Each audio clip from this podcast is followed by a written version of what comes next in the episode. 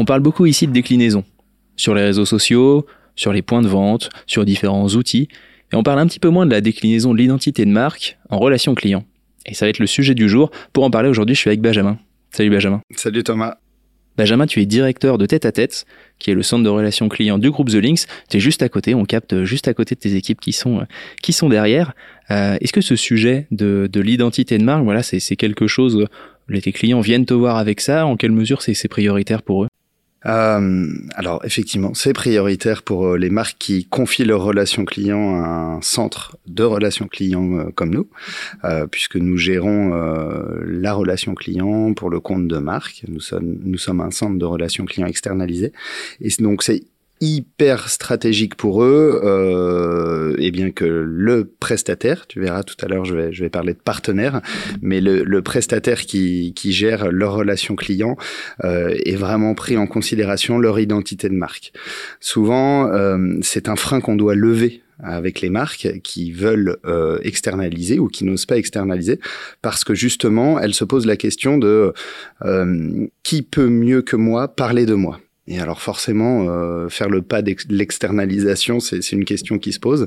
Et donc nous, on essaie vraiment de les rassurer en leur disant qu'on est en mesure de le faire, qu'on est capable de le faire. Et d'ailleurs, une fois que nous avons réussi euh, à, à je dirais, bien incarner l'identité de marque, finalement, ça leur permet de se concentrer, eux, sur leur savoir-faire premier, euh, leur, leur propre de, de leur activité, en fait. Le vôtre, c'est celui de la, de la, relation client, justement. Exactement. Ils peuvent, ils peuvent compter sur vous. Les principaux enjeux, alors à ce moment-là, pour justement réussir à bien, à bien incarner, c'était ton terme, mais je pense qu'il il, il est intéressant, pour bien incarner une marque, finalement, comment, comment vous abordez ça?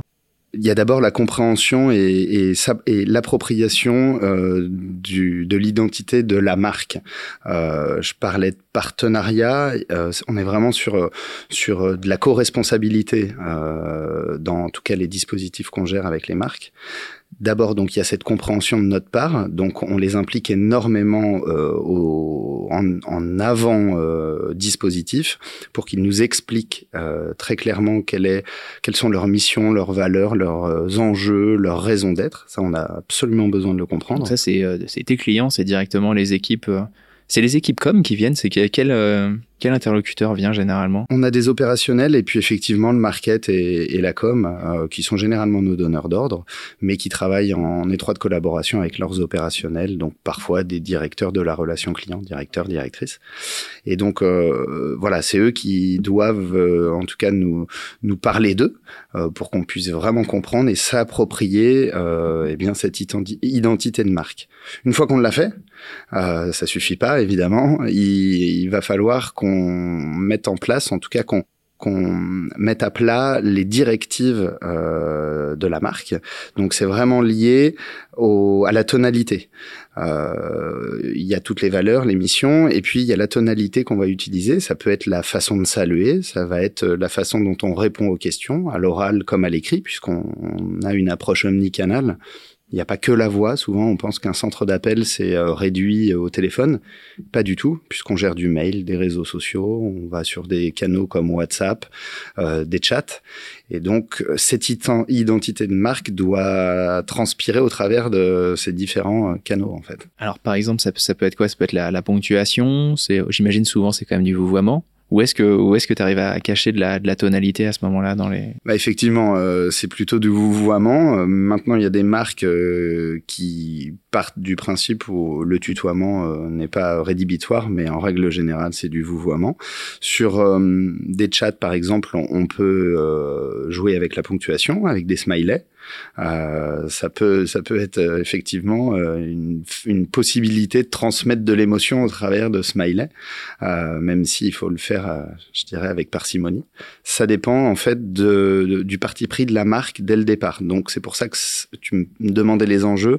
La, la, notion de, de, de, tonalité est extrêmement importante. Une fois qu'on a compris l'identité de marque, il faut savoir comment on va la retranscrire. Souvent, je fais le, le pendant avec euh, l'acting, donc euh, le, le, cinéma. Euh, chez nous, nos téléconseillers, on les appelle les téléacteurs. Ça, c'est pas un hasard, c'est qu'ils doivent jouer un rôle. Euh, on parlait d'incarner, s'approprier la marque. Bah, c'est leur réalité, et donc bah, il faut un bon scénario, bien le comprendre. Une fois qu'on a ça, là, on peut pleinement jouer notre rôle. D'accord. Ouais, donc il y, a, y, a, un scénario, tout, est comment ça marche, tout est écrit ou c'est un script vraiment euh, justement phrase par phrase avec la tonalité ou est-ce que euh, ou est-ce que c'est libre euh, au téléacteur? De, euh, de le faire, de se l'approprier. Je vais faire une réponse à la normande, c'est euh, un petit peu de, de, un petit peu des deux, mais on, on, on, va quand même délimiter bien un cadre précis au départ, donc c'est ligne par ligne, euh, et puis c'est le téléconseiller qui derrière va laisser libre arbitre à son improvisation. Euh, en fait, nos responsables projets aujourd'hui, lorsqu'on lance un dispositif, vont travailler avec la marque le plan de dialogue. Alors, euh, tout dépend euh, euh, des, des, centres de relations clients. Ça peut être un argumentaire, un script, un plan de dialogue. Euh, tout dépend le nom. On délimite effectivement ce cadre euh, avec du phrase par phrase, mais c'est surtout pas ce vers quoi on veut aller, parce que finalement, ça, on perdrait toute humanité à, à l'échange. Nous, ce qu'on veut, c'est que nos euh, téléconseillers incarnent donc le scénario et le jouent. Donc il y a forcément une part d'improvisation. Ils doivent s'approprier le dialogue, mais ils ont un fil rouge, c'est ce fameux plan de dialogue ou ce script qui leur permet de toujours rester dans la trame. Ok, comme euh, comme tout tout bon acteur, hein, finalement, voilà, il y a une part aussi d'improvisation qui se fait. C'est c'est on a plein là, de gens du jardin. Euh, c'est mais c'est c'est là où, joue les, où se jouent les, les, les meilleures scènes. Donc il, il faut euh, oui, si on peut dire quand même que, bien sûr, l'enjeu c'est d'incarner cette identité de marque, mais il y a l'identité aussi individuelle qui doit quand même, qui doit quand même transparaître. Comment, comment on arrive à trouver ce juste équilibre? C'est effectivement c'est très important. Euh, par de l'accompagnement euh, au quotidien, effectivement, on, on, choisit nos profils déjà. Euh, ça c'est très important. Euh, non pas sur leur façon de jouer uniquement on, les sélectionne aussi sur leur sur leurs compétences. Mais euh, on, on, calibre ce discours. Donc euh, quelqu'un qui vient d'arriver sur une opération n'aura pas le même niveau de jeu si je puis dire euh, qu'au bout d'une semaine 15 jours ou un mois. Il va forcément euh, plus il va jouer plus il va pouvoir se permettre d'ailleurs de sortir euh, du cadre euh, pour pouvoir plus facilement re-rentrer dedans mais ça c'est sous la supervision de nos managers qui veillent euh, en permanence à ce que le discours soit toujours en lien avec l'identité de marque. On parle vraiment de cohérence. Hein.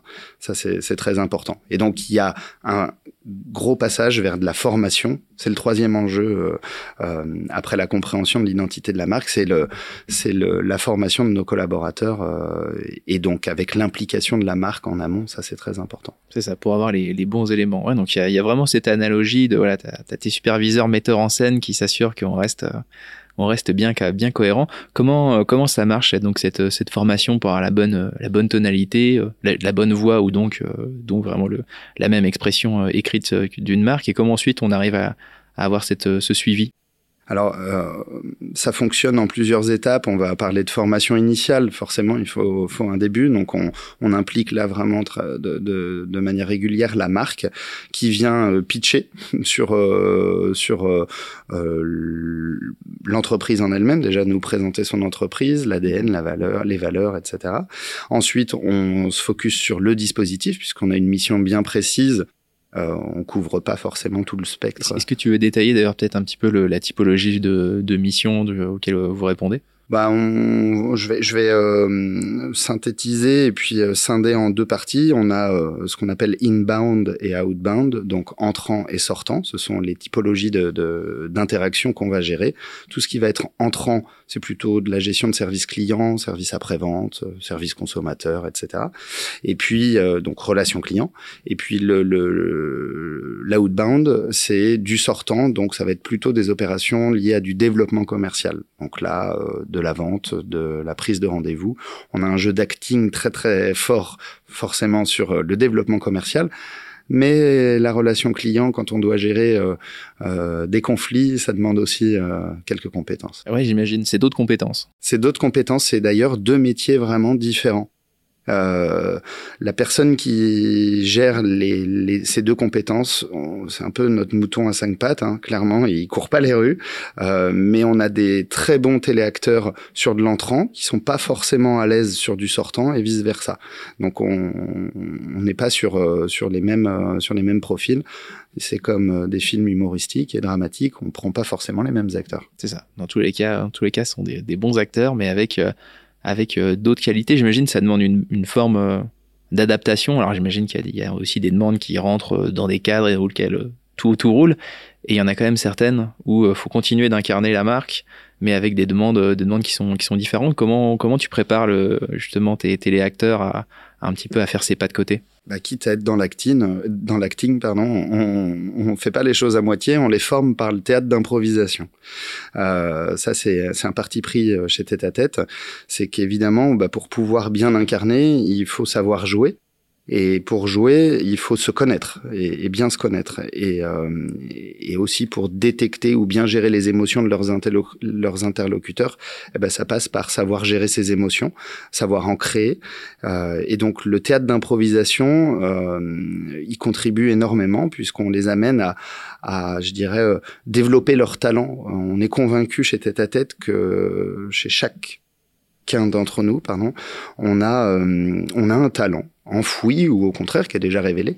Mais donc euh, notre rôle est, euh, de dévoiler ces, talents pour leur permettre à ces acteurs ou ces téléacteurs euh, eh bien d'apporter leur touche individuelle tout en respectant le scénario. Ok, alors si on rentre un petit peu dans le détail, comment ça marche? Vous, c'est des intervenants externes qui viennent pour faire du théâtre euh, d'impro? Tout à fait, ouais. ouais. Je travaille avec euh, un, un, acteur sur Nantes, euh, alors un acteur dans les deux sens du terme, un acteur euh, local, et, effectivement qui lui fait du théâtre d'improvisation et qui vient au sein même du centre de relations clients briefer, former les équipes. Alors d'ailleurs, il y a des, soit des sessions individuelles ou des sessions collectives, et, et donc ça dure à peu près deux heures. Euh, on a trois sessions par an dans tout notre programme de formation. Et euh, bah, l'objectif, c'est d'aller euh, d'aller chahuter un peu nos, nos acteurs qui parfois sont très talentueux, mais le soupçonnent pas. Donc ça, ça, ça, bouscule un peu un peu nos, nos, équipes, mais elles ressortent toujours grandies. Puis ça se ressent parce que ça se décline en appel en fait. Ok, ouais, tu sens que sens que ça y est, ça, ça a porté ça a porté ses fruits. Il y a, y a un petit peu un avant après avec le, le théâtre d'impro justement sur le, ouais, tout à fait. sur le jeu Bah déjà nous on s'en rend compte au travers des écoutes. Hein. Ouais. C'est une faille, on, mesure et on évalue les appels, mais parce que eux aussi viennent nous voir et, nous disent euh, waouh, merci, ça nous a fait le plus grand bien. Maintenant, euh, j'appréhende moins les appels, j'appréhende moins la gestion du conflit, par exemple, quand on fait de l'appel entrant. Euh, on a des personnes qui euh, sont dans une euh, démarche de euh, de réclamation. Euh, elles sont pas forcément contentes. Euh, parfois, c'est pour un biscuit cassé, donc ça pourrait paraître être une, être une futilité dans notre vie de, de consommateur. Mais sur le moment, c'est un sujet important qu'il faut prendre avec le même sérieux que, Tout une intoxication alimentaire. Parce que euh, ce sérieux-là, bah, c'est l'identité de la marque, hein, clairement. Euh, donc, il faut euh, prendre le recul, mais être aussi impliqué. La règle d'or, c'est la considération de la demande euh, qui nous parvient. Et donc euh, qu'elle nous paraisse futile ou pas eh bien en fait euh, il faut faut la considérer et être euh, vraiment euh, à 200% dans l'interaction. Et donc le, le, le, jeu de rôle euh, ne s'improvise pas malgré le fait qu'il faille un peu improviser ok. Est-ce qu'il y a, tu vois, tu parlais de difficultés, est-ce qu'il y a des marques qui sont, qui sont plus dures que d'autres à incarner? Il y en a, voilà, des identités de marque, des, euh, des traits de personnalité qui sont plus durs à, incarner. Oui, oui, ça c'est certain. Euh, ça va dépendre de, de, pas mal de choses, euh, à la fois du sujet, du produit ou du service, euh, et puis de la maturité du, du, profil. Un jeune acteur va pas avoir la même capacité à interpréter ou incarner un, un rôle ou, ou, une marque euh, versus quelqu'un qui a, qui, a, qui, a, qui a, le cuir euh, bien bien dur. Euh, et donc Je prends par exemple un, service obsèque, euh, une entreprise qui vient nous voir pour vendre des contrats obsèques. Euh, ça va être compliqué de le confier à un jeune étudiant qui sort d'études, qui n'a pas forcément cette maturité en entreprise, qui lui-même dans sa vie euh, d'utilisateur ou de consommateur ou de client a pas été confronté à ce genre de, de produits ou services. Et donc pour en parler de manière la plus fluide possible, c'est compliqué. On parle d'intelligence situationnelle, ça c'est euh, le maître mot chez Tête à Tête.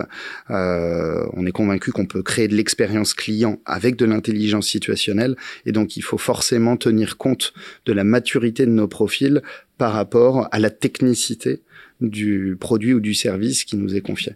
Surtout que là, c'est vrai qu'on est euh, dans ton exemple vraiment sur quelque chose d'intime où, euh, ouais, j'imagine qu'il faut. Bah, c'est un sujet sensible.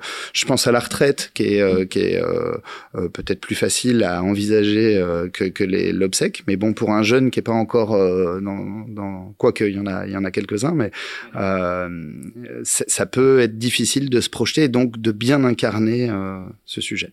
Ok. C'est quoi le, voilà, les, prochains challenges, les prochaines étapes justement pour réussir à avoir une, une parfaite euh, incarnation de l'identité de marque comme ça en relation client? C'est quoi les, les étapes d'après pour toi? Je pense que le, le, le sujet, c'est l'ultra personnalisation. Euh, les marques pour lesquelles on, on, travaille, on travaille en marque blanche, donc euh, on, on, on, nous confie un périmètre, un dispositif, puis on doit le, en parler le mieux possible. Euh, il nous, il nous faut un accès à leurs data, en fait. C'est-à-dire que l'ultra personnalisation aujourd'hui va permettre la, la, la, considération du client, va permettre de créer de l'expérience client. Et donc, euh, cette identité de marque, elle doit transpirer au travers de la connaissance du client aussi.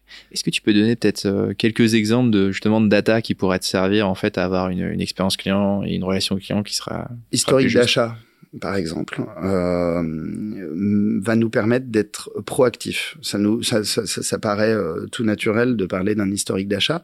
Euh, beaucoup de marques euh, ont l'historique d'achat de leurs clients, mais ne l'utilisent pas forcément pour personnaliser. Donc, quand on reçoit un appel, par exemple, déjà, on va avant même d'engager euh, la conversation euh, par téléphone ou par mail ou par chat, on a accès à, de la data. Si je reconnais ton numéro de téléphone et que tu appelles euh, notre service client, je vais déjà pouvoir te saluer de manière nominative. Ça, donc ça, c'est de la personnalisation. Je vais pouvoir avoir des informations concernant ton historique d'interaction avec la marque. Ça, c'est une première chose aussi. Euh, je sais que tu appelles pour la troisième fois aujourd'hui. Bon, ça me permet de me préparer déjà au fait que tu es peut-être pas content, parce que ça fait trois fois que tu appelles. Première vue, ouais. Donc, on est vraiment toujours dans la dans la proaction et puis éviter de faire répéter à, à nos interlocuteurs, bah trois fois la même chose dans la même journée. Ça, c'est toute la data qui va qui va être euh, euh, qui va être drainée par euh, par nos outils de, de, gestion des interactions. Puis il y a la data chez le client avec ce fameux historique d'achat. Je sais que ton ton produit préféré euh, euh, c'est le produit A par exemple parce que à chaque fois que tu fais un achat, il est dans ton panier. Bon bah je vais pas attendre que tu le suggères, je vais peut-être te proposer une promotion sur ce produit euh, pour créer euh, l'effet wow par exemple euh, en disant bah, écoutez, je sais que chaque fois vous adorez euh, consommer ce produit, mais écoutez, je vous propose aujourd'hui euh, moins 10%. on a parfois cette latitude avec les marques pour pouvoir aller jusqu'ici. Donc c'est ça, pour moi l'ultra personnalisation, c'est euh, la connaissance du client et puis euh, euh, anticiper ses besoins. Ça c'est le plus important. Ok, c'est ça qui permet de, de passer à l'étape d'après. Est-ce que tu as, as, un, un, dernier conseil peut-être pour justement permettre l'incarnation de marque et, et, aussi aussi sans doute pour pour inciter inciter d'autres d'autres personnes voilà à être plus dans l'incarnation de l'identité de marque en relation client? Le, combo gagnant c'est c'est la proximité entre la marque et euh, le, le, le, partenaire qui va représenter la marque. Donc, je parle souvent de co-responsabilité. Pour moi, il, est là le, le secret, c'est que il doit y avoir une proximité extrêmement fine entre la marque donneur d'ordre, nous qui euh, représentons la marque, et de la transparence avec nos équipes. On demande très régulièrement aux marques de venir euh, en visite chez nous. On envoie nos collaborateurs chez la marque aussi, euh, visiter des showrooms. Euh, d'ailleurs, on reproduit des showrooms hein, sur le centre oui, de bah relations oui, clients. C'est ce que je vois quand je, quand je me balade près de chez vous. C'est ça. C'est une immersion pour pour transpirer la marque. Il faut la vivre au quotidien par des interactions avec nos clients, par des projections. On crée des binômes avec des avec des équipes euh, internes de, chez nos clients.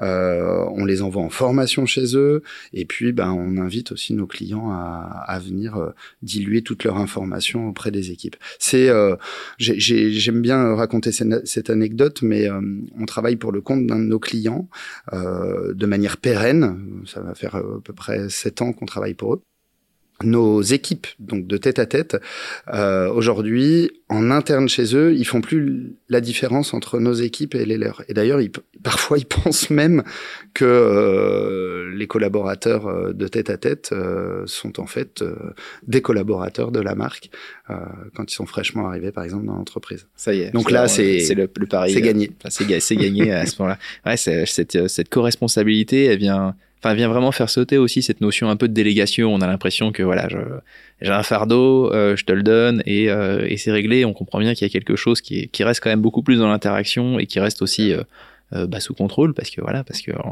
proche, euh, proche finalement voilà, de, des problématiques. Et on veut surtout pas de ça. Une marque qui veut se débarrasser d'un problème, ça marchera pas. Il faut absolument euh, qu'on fasse corps ensemble. Euh, et, donc nous, souvent, on vient chahuter aussi les marques en leur disant papa, vous n'êtes pas assez présent là.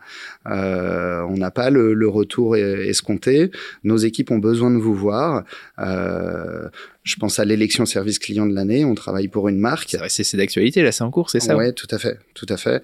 Euh, clairement, euh, si la marque n'est pas impliquée, euh, ça, ça, peut être compliqué pour les équipes. Elles ont besoin de se sentir soutenues bah, par euh, les équipes internes de la marque, et donc on, on, on les incite euh, vivement à venir nous voir.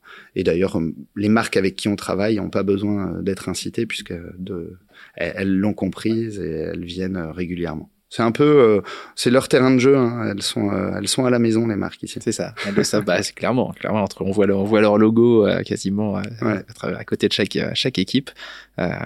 totalement. Bah, on y voit plus clair. Écoute, un petit peu, c'est justement ce, cette co-responsabilité, l'intelligence situationnelle, l'ultra personnalisation. Écoute, c'est d'autant plus clair de voir quelle place et aussi quelle proximité d'ailleurs nos métiers peuvent avoir entre le euh, l'identité de marque, une partie d'ailleurs moi à titre personnel en tant que planner strat qui me concerne bien souvent, et, euh, et l'importance que ça peut avoir euh, en relation client.